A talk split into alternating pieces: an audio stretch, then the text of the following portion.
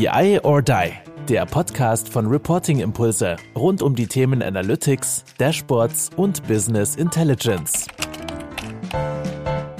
So, hallo und willkommen bei BI or Die, Get to Know. Und ähm, wir haben es gerade im Vorgespräch schon gesagt. Ähm, sie hat mich, sie hat mich ähm, schon ein bisschen belächelt, weil ich gesagt habe, ich bin aufgeregt und ich bin jedes Mal aufgeregt, wenn sie da ist. Ich hatte schon ein, zwei Mal das Vergnügen. Wer jetzt den, das Video sieht, der weiß schon, wer da ist. Wer den Podcast hört, der weiß noch nicht, wer da ist. Obwohl, der Titel verrät's liebe Eva, da wird natürlich dein Name stehen. Aber nichtsdestotrotz, ich möchte ein bisschen was über dich erzählen und dich willkommen heißen. Du darfst doch gleich noch ein bisschen was zu dir selber sagen. Das heißt, so in den ersten ein, zwei Minuten werden wir noch ein bisschen Business-Kontext haben, aber dann wird es bei Get to Know nicht mehr um Business gehen, sondern da wird es darum gehen, wer ist eigentlich Eva Murray? Was macht die so in ihrer Freizeit und wofür hat sie vielleicht Leidenschaften, Hobbys, Begeisterung etc. Und ähm, ja, Eva Murray ist hier und ich freue mich riesig, weil äh, wer, wer in irgendeiner Weise was mit Daten, mit Community, mit äh, BI-Tools, mit äh, Tableau, mit ähm, Exasol, mit Snowflake zu tun hat, der kennt sie.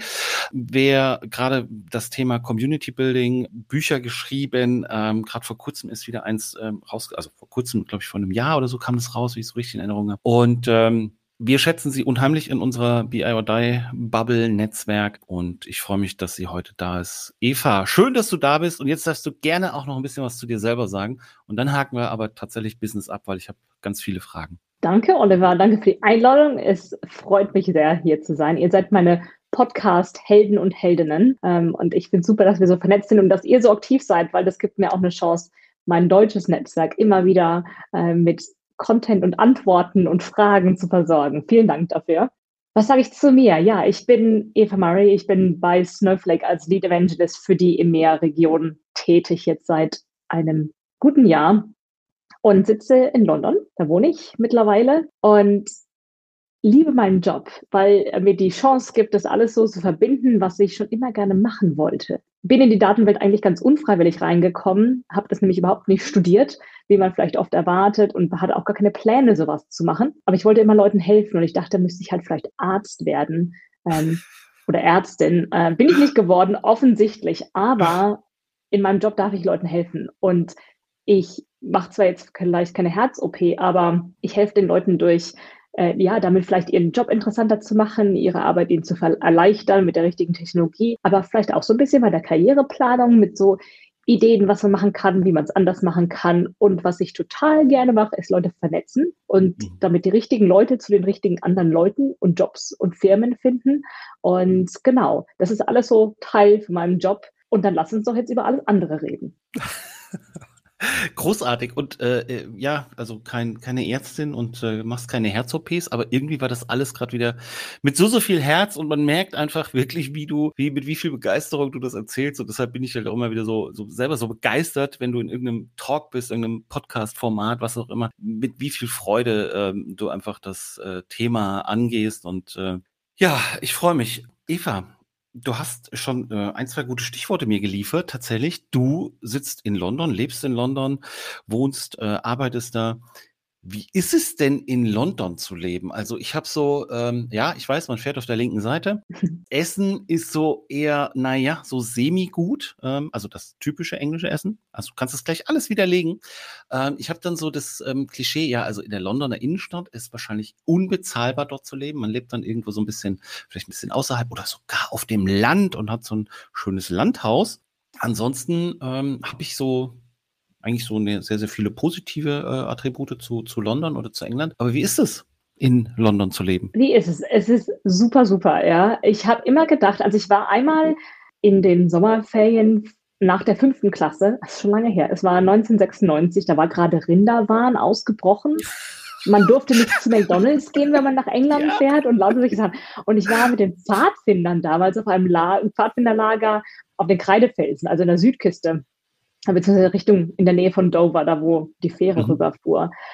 Und ich weiß noch, das war mein erster Ausflug nach England. Und von da an war ich nie wieder in England, bis ich 2016 das erste Mal nach London kam. Und ich dachte man, hey, London habe ich überhaupt kein Interesse.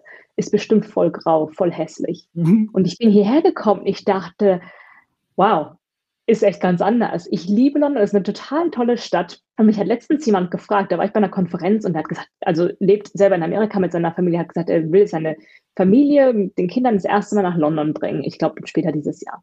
Er sagte, was fällt dir so, was, an was denkst du, wenn du an London denkst? Und dann habe ich zu ihm gesagt, die Farben Blau, Grün und Rot. Denn für mich ist London, also es ist hier gar nicht so regnerisch, wie alle denken. Es regnet hier selten. Wir haben auch oft blauen Himmel. Und ich denke immer an den blauen Himmel, die vielen mhm. Bäume und Parks, die es hier gibt und die roten Briefkästen, Telefonzellen äh, und die roten Busse. Und das ist für mich so dieses London-Bild, diese krassen Farben. Mache ich immer Fotos von. Ich habe in meinen Google-Fotoalben so viele Fotos, blauer Himmel, grüner Baum, roter Briefkasten. Kann ich mir nicht aufhören damit. Und es sind ja, es sind ja tatsächlich auch so ein bisschen die Farben. Also Union Jack hat ja auch blau und rot. Ähm, äh, ganz interessant. Und es stehen tatsächlich noch Telefonzellen. Lässt man die jetzt einfach nur so da stehen, weil man sagt, das ist kulturelles Gut, dann lassen wir die halt stehen, weil Telefonzellen braucht ja kein Mensch mehr. Ich glaube, die stehen hier einfach so, ja. Ich meine, ja. klar, wenn dann es doch mal regnet, kann man da schnell rein, ja, wenn man keinen Regenschirm ah, hat. Ja. Ansonsten, ja, ich muss sagen, also ich wohne in einer ganz netten Ecke von London im Südwesten. Man würde wahrscheinlich in Deutschland sagen, es ist außerhalb, aber es gehört schon noch zur Stadt London und es sind in die Stadt 20 Kilometer, aber es ist immer noch auf jeden Fall Stadtbereich mit U-Bahn mhm. und so. Und hier ist ganz nett, weil hier halt die Häuser haben halt Gärten und die haben schöne Vorgärten. Also keiner kann Blumen so gut wie die Engländer, ja. Und das mhm. liebe ich hier so, dass die sich auch dann wirklich Mühe geben. Gerade Leute, die das Haus selbst besitzen. Hier ist es nicht so, dass Mieter viel an den Häusern selber machen. Also Garten vielleicht schon so ein bisschen, aber mhm. hier investieren Mieter nichts in ihre Mietwohnung oder ihr Miethaus. Aber man sieht so viele tolle Gärten. Die Parks werden sehr gepflegt und das finde ich halt einfach total schön. Gerade Frühling und Sommer ist so der Kracher, wenn du, ich laufe dann so viel wie möglich überall hin, anstatt irgendwie U-Bahn oder Taxi oder Bus zu nehmen, weil du siehst es und du riechst es und das ist halt, also schön fürs Auge. Und dann gerade diese, ob es jetzt diese Terrace Houses, also so Reihenhäuser, so typische, wie man sie sich in England vorstellt, ähm, relativ klein und eng zusammen oder ob es jetzt ja so herrschaftlichere Anwesen sind, das ist einfach immer eine Augenweide. Und auch da wieder mit so viel Begeisterung und jetzt muss ich tatsächlich doch mal irgendwie so auf Business beziehungsweise auf dieses Community-Thema kommen du nimmst extrem viel wahr. Also wie du jetzt gerade das so beschrieben hast, ich bin gerade mit dir dort lang gelaufen. Also ich habe das so sofort so, so, ja, das sieht so aus, wie sie das sagt. Das ist so. Ist das so eine, so eine Fähigkeit, die du hast, dass du einfach extrem viel so wahrnimmst und das auch, also dir diese Zeit nimmst, diesen Blick dafür zu haben, so da lang zu laufen und das so auch wertzuschätzen, hilft dir das bei dieser ganzen Community-Geschichte, äh, äh bei diesem ganzen Community-Aufbau, dass man so den großen Blick hat, zuhört, aufnimmt und so? Ich glaube schon. Also erstmal danke, dass du das sagst. Ich habe gerade erst einen Artikel darüber geschrieben, weil ich auch bei unserem Hund beobachte, wie viel sie wahrnimmt, was mir nicht auffällt. Mhm. Ähm, und ich glaube schon, dass es hilft, denn gerade bei Communities ist es wichtig, dass man auch die einzelnen Leute nicht übersieht. Und ich würde sagen, vor allem bei Social Media. Denn bei Social Media siehst du nur die Leute, die reden. Du siehst nur die Leute, die was sagen. Du siehst nicht die Leute, ja. die zuhören und zusehen. Und es ist so schwer, gerade wenn man die Leute vielleicht nie persönlich getroffen hat, auch wenn man viel Austausch hatte, zu bemerken, dass sie nicht mehr da sind, weil sie vielleicht sagen, hm, habe ich keinen Bock mehr oder oh, ist mir alles zu eng oder zu viel. Also da muss man schon genau hinschauen und ich versuche das, aber mir fällt das natürlich auch nicht immer auf, außer ich sehe vielleicht irgendwie eine, so, so eine Twitter-Memory oder irgendwas, wo, wo jemand nochmal erwähnt, wo ich denke, oh ja, klar, die Person hat lange nichts mehr gesagt. Mhm. Und ich glaube schon, dass es gut ist, weniger zu sagen und mehr hinzuschauen. Man kriegt so viel mit und ich finde das spannend, weil die Gespräche sich total verändern. Wenn ich aufmerksam bin und wirklich hingucke und den Leuten zuhöre und vielleicht auch zu gucken, was ist denn so zwischen den Zeilen? Was sagt diese Person gerade nicht und was mhm. bedeutet das? Die Fragen zu fragen, da kommen Sachen, wo ich mir denke, boah, so viel Vertrauen in mich hätte ich den Leuten gar nicht zu, zugetraut, äh, dass sie, mhm. dass sie sich mir so öffnen. Und da kann ich dann wirklich helfen. Ich meine, natürlich kann man einen Lebenslauf weiterleiten, aber vielleicht geht es gar nicht um einen Lebenslauf und einen Job. Vielleicht geht es um was ganz anderes. Und mir macht es so Spaß. Und ich habe, würde ich sagen, gerade die letzten, die letzten Monate versucht, wirklich konkret hinzugucken und nach Fragen zu suchen. Denn wenn Leute Fragen haben, dann kann ich die ja beantworten, wenn ich sie beantworten kann.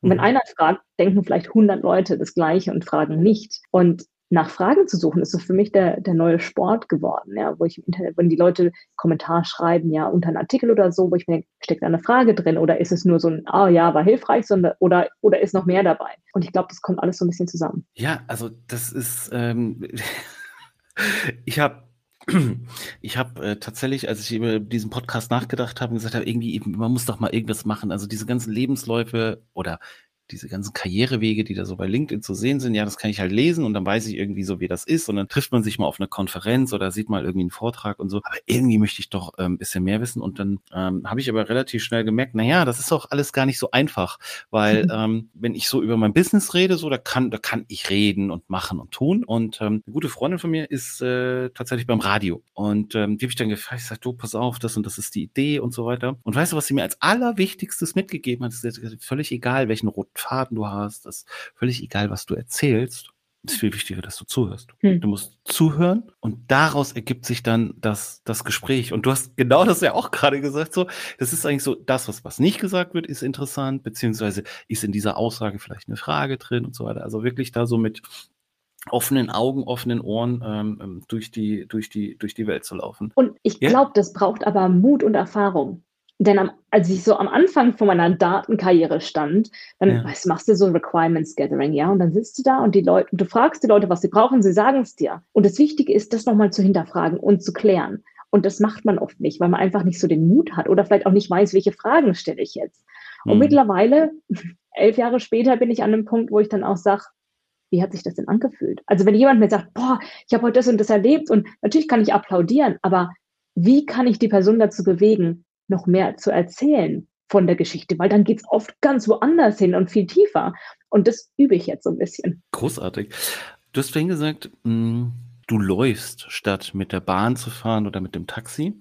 Und damit meintest du wahrscheinlich eher gehen, aber mhm. du läufst ja auch viel. Ja. Ähm, das ist, glaube ich, kein Geheimnis. Ähm, du machst auch ähm, so, eine, so eine Trainingsgruppe, habe ich gesehen. Also das, du bist ja auch sehr aktiv und man kriegt ja schon ein bisschen was mit. Aber dieses Laufen, bist du eine Läuferin, die das so zum Denken nutzt? Kommen dir da die ganzen Ideen oder ist das wirklich hartes Training? Ich möchte einen Marathon laufen, ich möchte einen Ultramarathon laufen und jetzt ist hier messe ich meine Werte und besser, besser, besser? Oder ist das wirklich eigentlich so der Moment, wo du sagst, so neben, neben Job, neben Familie, jetzt bin ich raus, jetzt gehe ich dann eine Stunde laufen oder eine halbe Stunde oder wie auch immer und ah, da kommen dann so die Ideen? Man wird ja älter. Und früher, also was heißt früher? Ich muss dazu sagen, ich muss in meine Kinder zurückgehen. Ich war nie besonders sportlich. Also ich war aktiv und ich konnte auch so Gerätetouren, konnte ich gut. Und ich habe Sachen ausprobiert. Ich war Turnen und, und Reiten und habe Tennis gespielt, aber ich war nie so wettbewerbsfähig. Ja, ich konnte nie gegen jemanden gewinnen, weil das auch in unserer Familie überhaupt nicht wichtig war. Also meine Eltern haben uns gesagt, ja, ihr könnt es ausprobieren, aber da mhm. war nie irgendein Druck, jetzt einen Wettkampf zu machen. Mhm. Und ich habe auch nie wirklich Gruppensport gemacht oder Teamsport gemacht. Und ich habe dann halt so, ja, ja, ja, also ich war, wie gesagt, ich war aktiv, aber nicht wirklich sportlich. Und dann Ende 20, ich gesagt, so, jetzt fange ich mal mit diesem Triathlon-Zeug an.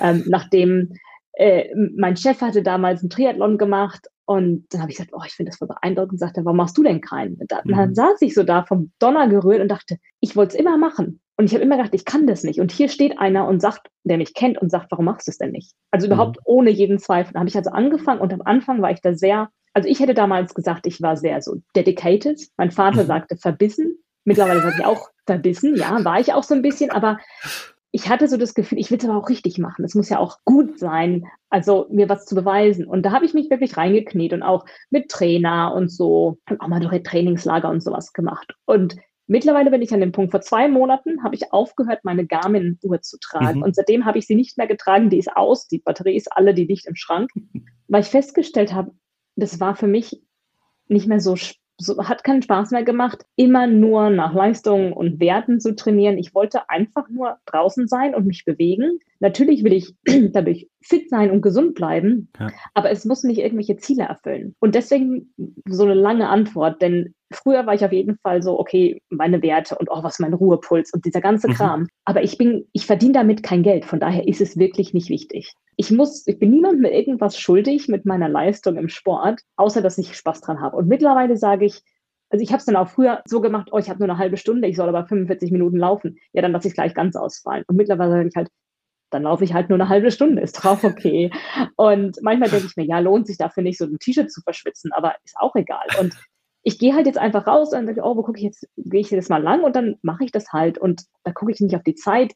Ich mhm. strenge mich da auch jetzt nicht so übermäßig an. Es geht einfach nur darum, konsequent mich zu bewegen und einen Ausgleich zu haben zu der vielen Sitzerei. Und die Ideen? Die Ideen kommen auch. Von daher, ich laufe eigentlich gerne ohne mein Handy, aber manchmal habe ich es dabei, weil ich wenn ich jetzt, äh, wenn ich sage, oh, vielleicht will ich mir dann noch einen Kaffee kaufen, aber auch, dann kann ich mir schnell was aufschreiben. Mhm. Denn die Ideen, die kommen so plötzlich. Ich war gestern, ich hatte fast ein schlechtes Gewissen, wir hatten so ein Teamlunch und meine Kollegin sagte was und dann kam mir die Idee, dachte ich, boah, da könnte ich was drüber schreiben. Ich sage, sorry, ganz kurz. Und dann habe ich das schnell eingetippt, damit mir das nicht flöten geht.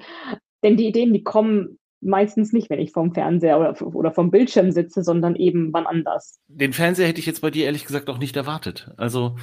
Nee, ich hatte auch die meiste Zeit meines Lebens keinen. Also ich bin ohne Fernseher aufgewachsen als Kind mhm. und ähm, dann hatte ich auch, als ich allein gelebt habe, hatte ich keinen und hier jetzt, also ich habe den Fernseher, den wir seit Dezember haben, habe ich glaube ich zweimal selber angeschaltet. Der Rest ist so, ich habe mich natürlich dazugesetzt und ich gucke auch mal Netflix, aber wir haben auch nicht jetzt so Fernsehprogramme, es ist eigentlich eher Streaming dann. Streaming, aber Paw Patrol und so weiter sagt dir natürlich was, ne? Leider.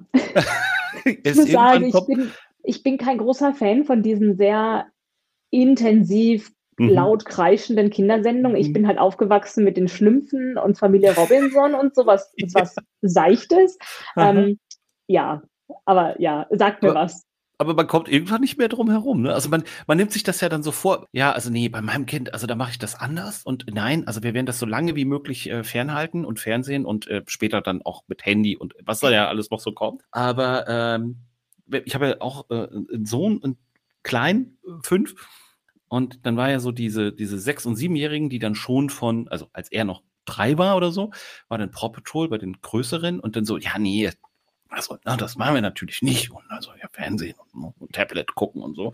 Und du kannst es halt irgendwann einfach nicht mehr verhindern. Also du kennst dann halt auch Feuerwehrmann Sam und äh, Paw Patrol und das äh, Ganze drumherum. Also es ist ja. einfach äh, irgendwie nicht vermeidbar. Wobei deine Eltern haben es irgendwie hingekriegt. Also du sagst ja, ihr seid ohne Fernsehen. Also mein Vater, der hat damals, da war ich, wir hatten am Anfang einen, aber da war ich so klein, da habe ich das, und ich meine, damals waren das so kleine quadratische TV-Boxen und er hat damals bewusst entschieden, entweder Computer oder Fernseher. Und ah. mit dem Computer bist du halt aktiver als mit dem Fernseher. Im Fernseher kannst du nur konsumieren. Und von daher war ich auch 1995 die erste in meiner Klasse, die auch E-Mail hatte und ins Internet ging. Und ich habe auch damals aktiv recherchiert. Ich hatte Wüstenrennmäuse zu Hause und die haben sich leider ungeplant vermehrt. Ähm, und dann habe ich also recherchiert im Internet. Und das zu machen, wenn man, also ich meine jetzt, ne, Mitte, Ende der 90er war das halt noch nicht so wirklich bekannt, wie man das alles mhm. macht. Und da hatten die meisten Leute kein Internetanschluss. Und da bin ich ihm dankbar. Also von daher hatte ich damit früh Berührung mit dem Internet und äh, da gab es auch keine Werbung und Bilder und Videos auf Webseiten. Ja. Und das so früh zu erleben und, und Fernseher war bei uns halt nie so. Es war dann eher so, wir hatten dann irgendwann ein Fernsehgerät und haben uns dann Videokassetten ausgeliehen. Und dann ist es bewusster und man sagt, okay, wir gucken jetzt einen Film. Mhm. Und das war's dann. Aber meine Neffen, die kennen auch alles rauf und runter, Paw Patrol, Ninja Turtles und ich, ich bin auch selber nie so in dieser Superhero-Szene gewesen. Von daher, die ganzen Begriffe sind mir immer noch ein bisschen fremd. Also ich kann, dir, ich kann dir schon mal verraten, es gibt so, so vielleicht ein oder zwei, äh, vielleicht auch ein paar mehr Folgen hier bei Get to Know, wo sehr, sehr viel so, so, so typische Nerd-Sachen, also Anime, äh, Superhelden, Filme, äh, Marvel, Avengers, solche Dinge, ähm, dann doch irgendwie so ein bisschen das Klischee erfüllen. Mhm. Ähm, wobei du für mich ja persönlich immer so ein bisschen, also du hast jetzt gerade verraten, dass du sehr, sehr früh schon ähm, einen, einen ähm, PC hattest und da könnte man jetzt wieder sagen, ja, dann riesengroßes technisches Verständnis und so weiter, weil das ja auch so du bringst die Menschen ja dahin, also an die Daten heran. Und irgendwie haben die Daten natürlich irgendwas mit so einem, irgendwie einem technischen Gerät zu tun, also wo ich da irgendwie das ja. konsumiere. Und ähm, du würdest ja fast auch schon so ein bisschen das Klischee erfüllen, wo man sagt, ja, irgendwie so irgendein Nerd-Thema muss es doch bei Eva geben. Aber das gibt's nicht, oder? Also ich habe damals im, in der Grundschule meiner Freundin, wir haben ernsthaft, wir haben Büro gespielt. Wir hatten eine Schreibmaschine zu Hause und wir haben Büro gespielt. Und das ist so, im Nachhinein denke ich mir, wie abgefahren, ja.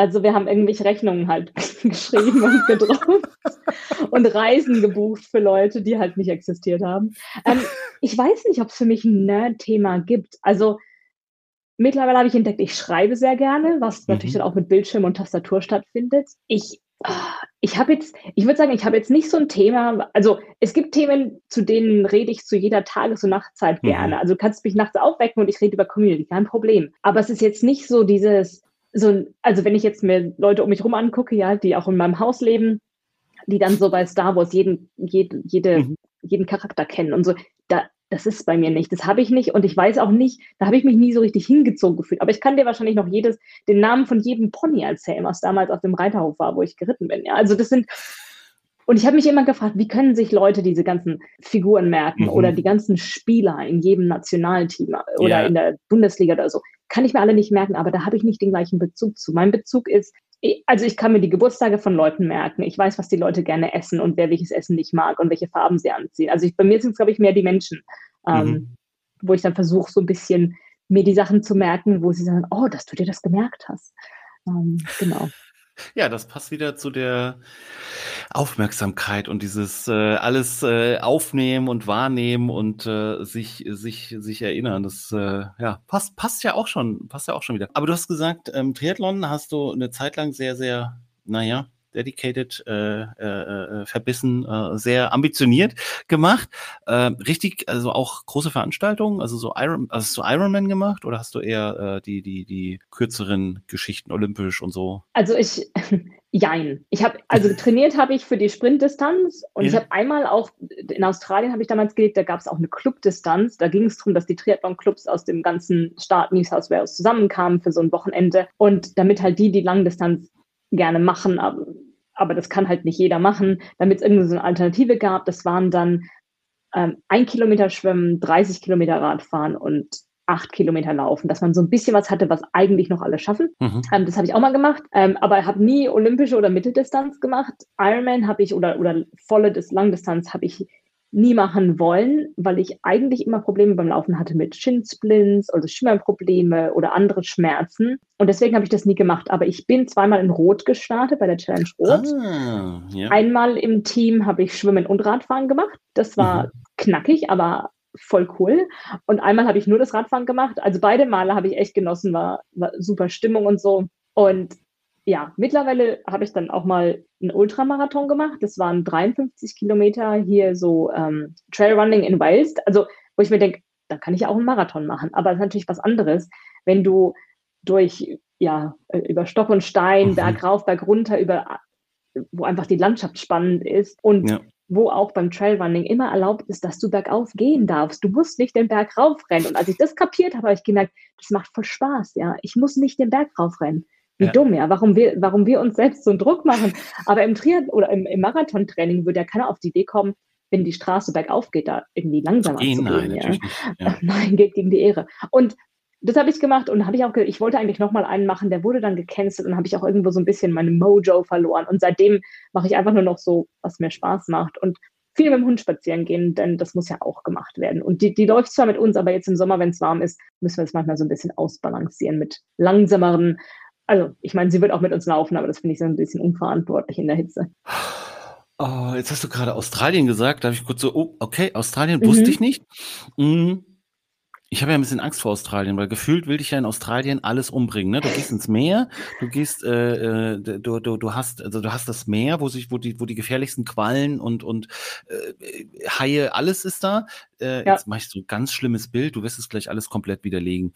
Ähm, du hast irgendwie die giftigste Schlange der Welt äh, ist in Australien, die giftigste Spinne ist in Australien. Die Hitze, also wenn du irgendwo da im Outback eine Reifenpanne hast, dann bringt dich die Sonne um, weil da kein Mensch vorbeikommt. Wo hast du denn in Australien denn gelebt? In Sydney. Und da passiert okay. einem nicht so viel. Also ich da muss sagen, in, in, den Städten ist man natürlich recht sicher aufgehoben. Man muss schon aufpassen, ja. Also wir haben zum Beispiel, äh, wir hatten eine Wohnung mit einem Balkon und wenn man die Schuhe auf den Balkon steht, stellt, dann stellt man die halt umgedreht hin, dass nichts reinkrabbelt und man schüttelt sie, bevor man sie anzieht. Das sind einfach Sachen, das hört man und dann macht man das so. Ja. Und man geht auch nicht barfuß durch Gras, durchs Gras. Macht einfach kein Mensch. Dann haben die Leute Flipflops an, weil da halt so eine kleine Spinne sitzen könnte. Die will dir zwar nichts, aber wenn du auf sie drauf trittst, dann wehrt sie sich. Aber ob da so ein Flipflop jetzt unbedingt äh, so viel Schutz bietet? Äh, äh, also die sind halt wirklich klein, von daher du okay. würdest die gar nicht sehen. Und wenn du, es, es gibt die meisten, also man hört natürlich, dass was passiert, aber den meisten Leuten passiert da nichts. Ich glaube, der, glaub, der Sonnenbrand ist für die Leute schlimmer und mit dem möglichen Haus Hautkrebs als die dass Folgen, sie von irgendwas ja. gebissen werden. Ich bin auch geschwommen, auch im Meer. Und mhm. du denkst natürlich schon immer, hm, kommt jetzt ein Hai vorbei. Ähm, es gibt viel gerade in den Städten, weil da natürlich auch viel mehr Menschen sind und an den Stadtstränden gibt es dann so Hai-Abwehrnetze. Das sind dann mhm. Barrikaden im Wasser, das sind Netze, die sind aber halt nicht komplett, nicht durchlässig für Haie. Da sind natürlich Lücken außenrum oder auch mal oben drüber, aber es ist unwahrscheinlicher. Und es gibt auch immer Helikopterpatrouillen. Ja. Also Bondi Beach, einer der beliebtesten Strände in Australien, da ist immer sind Helikopter unterwegs, weil du von oben natürlich die Haie viel leichter siehst als aus dem mhm, Wasser. Mhm. Und ich weiß, ich bin in Manly mal schwimmen gegangen und dann waren da zwei, also es war so eine Schwimmgruppe, die halt morgens sich trifft, weil in der Gruppe ist nochmal sicherer. Und dann waren zwei Frauen vor mir und dann haben die so angehalten, oh, guck mal, guck mal. Ich so, was? Da ist ein Hai. Ich so, nein. ähm, aber der war kleiner als wir und von daher war es unwahrscheinlich, also war halt noch ein Babyhai, der hätte uns jetzt nicht angegriffen, aber die Angst stimmt schon mit. Also muss ich sagen, ich habe da, da habe ich angefangen mit Triathlon und das war immer Ocean Swimming mhm. und man muss schon halt aufpassen. Ne? Also ich glaube, aber auch da denke ich, bevor die Leute von einem Hai gebissen werden, ist es wahrscheinlicher, dass sie in eine schlechte Strömung geraten und weggezogen mhm. werden. Und wenn man, wenn man einfach sagt, ich schwimme zwischen den Flaggen, wie man das, glaube ich, in Deutschland an den Stränden auch macht, also wo die Wasserwacht ist, und ich gehe vielleicht einfach nicht so tief rein. Und wenn ich wirklich trainieren will, gehe ich vielleicht ins Schwimmbad. Oft gibt es an den Stränden direkt Freibäder, wo das Salzwasser reinschwappt. Man kann so richtig Meeresfeeling haben, aber halt mit einer Wand außenrum und einer Linie unten drunter und keinen Hain. Man sollte vorsichtig sein, aber es ist so ein tolles Land und das Wetter ist genial. Es gibt so viel zu sehen und einfach dieses draußen sein. Die Australier lieben es halt draußen zu sein, weil du kannst halt das ganze Jahr über draußen sein. Im Winter in Australien, dann gehst du morgens aus dem Haus. Ich meine, es kann schon mal so zwei, drei Grad kalt sein, aber tagsüber dann halt 13 im mhm. Winter. Und es ist einfach schön. Ja gut, das ist äh, jetzt in, in äh, Nordeuropa, in London äh, nicht mehr so gegeben. Da wird es dann auch schon mal ein bisschen äh, kälter. Aber gut, das ist so, ne? Da wird es kälter. Und ich habe gerade diese Woche ein Haus gekauft in Nordengland. Ähm, da wird es dann noch mal kälter. In Nordengland? Das heißt, ihr zieht, äh, ziehst um, also äh, weg äh, von London, oder? Nee, also wir bleiben, ähm, der jüngste Sohn von meinem Partner ist noch in der Schule hier. Von daher bleiben ah. wir jetzt schon noch mal die nächsten vier Jahre geplant hier. Ähm, aber jetzt haben wir erstmal ein etwas überdimensioniertes Ferienhaus und auf lange Sicht wird es dann schon unser Domizil sein. Ihr habt also jetzt ein Ferienhaus in Nordengland. Das ist ja gut zu wissen. Das wissen jetzt ganz viele äh, Zuhörer und Zuhörerinnen. Ich weiß es jetzt auch. Genau. Eva, vielleicht äh, möchte ich ja mal in Nordengland Urlaub machen. Ja, oder wir machen mal so ein Podcast-Retreat, ja? Oh, das ist, ja, das ist auch eine gute Idee. Ach Mensch, hm, großartig. Ja. Ja. Gut, äh, das war, das war großartig. Ich habe aber trotzdem noch so ähm, ein, zwei Standardfragen, durch die du, durch die du jetzt ähm, einfach mal, mal durch musst. Und ähm, wir haben echt viel von dir erfahren, aber nichtsdestotrotz möchte ich ganz gerne noch mal ein, zwei Sachen von dir wissen. Wenn du mh, hm, Du hast jetzt, hast jetzt eigentlich müsstest du morgen arbeiten und äh, das hast du spontan frei bekommen. Also du musst morgen nicht arbeiten. Alle Termine fallen aus. Und ähm, Eva hat Zeit für sich. Was macht Eva? Eva geht wandern. Hätte ich früher auch nicht gedacht, aber mittlerweile, der Hund kommt in den Kofferraum und wir fahren so ein bisschen ins Blaue oder ins mhm. Grüne und dann gehen wir wandern und gehen mittags im Pub essen. Und ich habe deine Frage da eben am Anfang noch nicht beantwortet zum Thema Essen. Stimmt, mit dem England. Essen, wie ist das? Ist überhaupt nicht schlecht. Also gut, London ist vielleicht auch die Insel der Seligen, aber wer in London mit dem Essen nicht zufrieden ist, macht was falsch. Denn du kriegst hier aus aller Herren Länder ja, äh, was zu essen. Also es gibt ganz viele Kulturen, es gibt tolles indisches Essen, jamaikanisches Essen, mhm. es gibt so viel gemischtes. Ähm, ist richtig gut. Und es gibt ganz viele Pubs, die mittlerweile wirklich tolle Speisekarten, also nicht nur Fisch und Chips mit, mit Salz und Essig, ähm, was ich immer noch nicht verstehe, aber auch wirklich gute Burger, ja, mit Pommes und Salat oder auch diverse Varianten von Sonntagsbraten ähm, oder was mit Fisch oder so, Hähnchen in allen Ausführungen, aber auch ganz viel für uns äh, Gemüseliebhaber, also vegetarisch, vegan. Mittlerweile ist es so, dass du eigentlich in jedem Pub, der was auf sich hält, kriegst du was Veganes zu essen. Und das freut mich immer, ja. Ich gucke immer noch vorher in die Speisekarte online, aber mhm. es gibt immer irgendeinen veganen Burger oder irgendeinen ähm, Thai Curry oder so. Und ich finde das Essen hier gut. Also ich muss sagen, bin da nicht unzufrieden. Ja, ja. Der, der, weil das ja sehr international ist, weil es ja alles gibt, wie du sagst. Ne? Also Hier es gibt ja. da Indisch, mhm. es gibt äh, Sushi, es gibt also wirklich äh, jegliche Nationalität ähm, an, an, an Streetfood und guten Restaurants. Aber so das klassische englische Essen ist halt eher sehr, sehr deftig, sehr grob wie ich das so mal kennengelernt habe, was so das Fleisch angeht, da ist man schon sehr, naja, speziell, sage ich mal. Man, wird, man verarbeitet da sehr viel von dem Tier. Ja, was vielleicht gar nicht schlecht ist, weil da Nein, natürlich nicht. Klar. Ne? Ähm, ja, ja. Ich, also da muss ich sagen, ich habe die wirklich traditionelle englische Küche nie so wirklich erlebt, denn da war, jetzt war ich nicht hier und jetzt lebe ich seit 14 Jahren vegan, von daher bin ich da nicht so dran gekommen. Aber ja.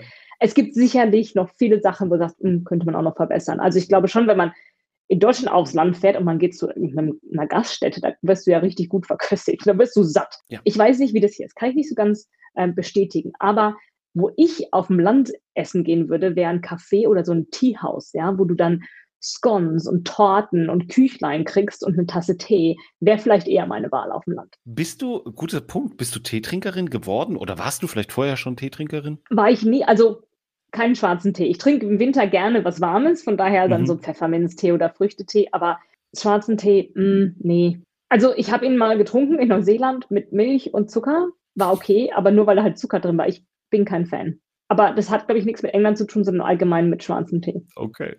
Ja. ja, aber man, wenn man da länger lebt, eignet man sich ja vielleicht so das ein, ein oder andere an. Aber du hast schon ähm, gerade auch nochmal, wenn du, selbst wenn du in Deutschland jetzt irgendwo auf dem Land unterwegs bist, dann gibt's da auch ein deftiges Wirtshaus. Aber auch selbst da finden heute ja inzwischen auch äh, Vegetarier und Veganerinnen etc. ja auch immer schon eine Alternative. Das ist ja wirklich äh, massentauglich, finde ich, geworden. Also jetzt nicht nur, ja. früher hat man gesagt, das kriegst du nur in Berlin oder nur in Hamburg, aber hey, heute kriegst du in jedem kleinen Ort irgendwie äh, was. Und ja. ähm, das ist auch gut so. Aber jetzt ähm, hast du taktisch gut versucht, mich abzulenken. Ähm, die Frage war äh, mit dem Wandern, ja, perfekt. Genau. Äh, war, war ja jetzt wenig ah, ich sag mal so, war wenig überraschend. Eva, natürlich gehst du wandern mit dem Hund und äh, mhm. Aber wenn wir jetzt in dein ähm, Handy schauen würden und du gehst ja viel laufen und vielleicht hörst du ja dabei auch Musik, das heißt, du wirst irgendwie ja eine Musik-App haben und äh, Musik hören. Und ähm, wenn wir da jetzt reingucken würden, welches Lied wäre dir denn peinlich? Gute Frage, weil ich, ich habe keine Musik-App, ich höre keine Musik. Das ist total scheiße, oder? Ich habe okay, voll die Angst, mal, dass die Leute mal, nicht nee, Eva, urteilen. Ist, ich, ich gucke einfach, ob ich eine andere Frage finde, die ich noch, äh, die irgendwie uns jetzt hier noch äh, über die über die Zeit äh, retten könnte. Ja. Aber ach, weißt du was? Es war einfach so schön. Ich mache jetzt hier einfach den Deckel drauf. Ähm, es hat so viel Spaß gemacht mit dir und ähm, ich habe viel über dich erfahren. Ich hoffe, das ist okay. Und ähm, ich hoffe, die anderen, die Zuhörenden, freuen sich genauso, wie ich mich darüber freue. Und kann nur sagen, Eva Murray, ähm, Bücher lesen, Bücher kaufen, äh, ihr folgen, sich mit ihr vernetzen. Du bist auch extrem stark unterwegs in dem in dem Thema, ähm, also ich sag's jetzt in meinem meinen blöden männlichen Worten, aber Frauentechnik, Daten, also du machst dich da unheimlich stark für das Thema, ähm, dass es eben auch, äh, dass Frauen ist da besser, leichter, wie auch immer, also dass man da reinkommt in das Thema. Ja. Mach du es einfach, mach du die Abmoderation. Ich sag Tschüss, lieben, lieben Dank. Dankeschön. Und äh, das ist natürlich ein super Stichpunkt, denn ja, ich, ich bin begeistert selber von dem, was ich machen darf bei Snowflake. Und ich wünsche mir noch viele mehr Frauen als Kolleginnen, aber auch Frauen zu helfen, in diese Branche reinzukommen und sich auch dort weiterzuentwickeln und erfolgreich zu sein. Und ich mache Karrierecoaching für Frauen in Data und Technology. Das ist was, was ich nebenbei mache, auch alles abgesegnet. Wer daran Interesse hat, mache ich speziell für Frauen oder wer jemanden kennt, die daran Interesse haben könnte, darf gerne auf mich zukommen. Das findet ihr auch alles auf meiner Website trymydata.com unter dem Stichpunkt Coaching. Und das war's von mir. Vielen Dank, Oliver. Ja, lieben Dank, Eva. Und ich freue mich auf die nächste Folge. Ich bin gespannt. Und ja, liebe Grüße nach da draußen. Danke. Das war BI or Die, der Podcast von Reporting Impulse. Danke, dass ihr auch diesmal wieder mit dabei wart. Wenn es euch gefallen hat, dann hinterlasst uns doch eine gute Bewertung. Und abonniert den Podcast, um keine weitere Folge zu verpassen. Bis zum nächsten Mal.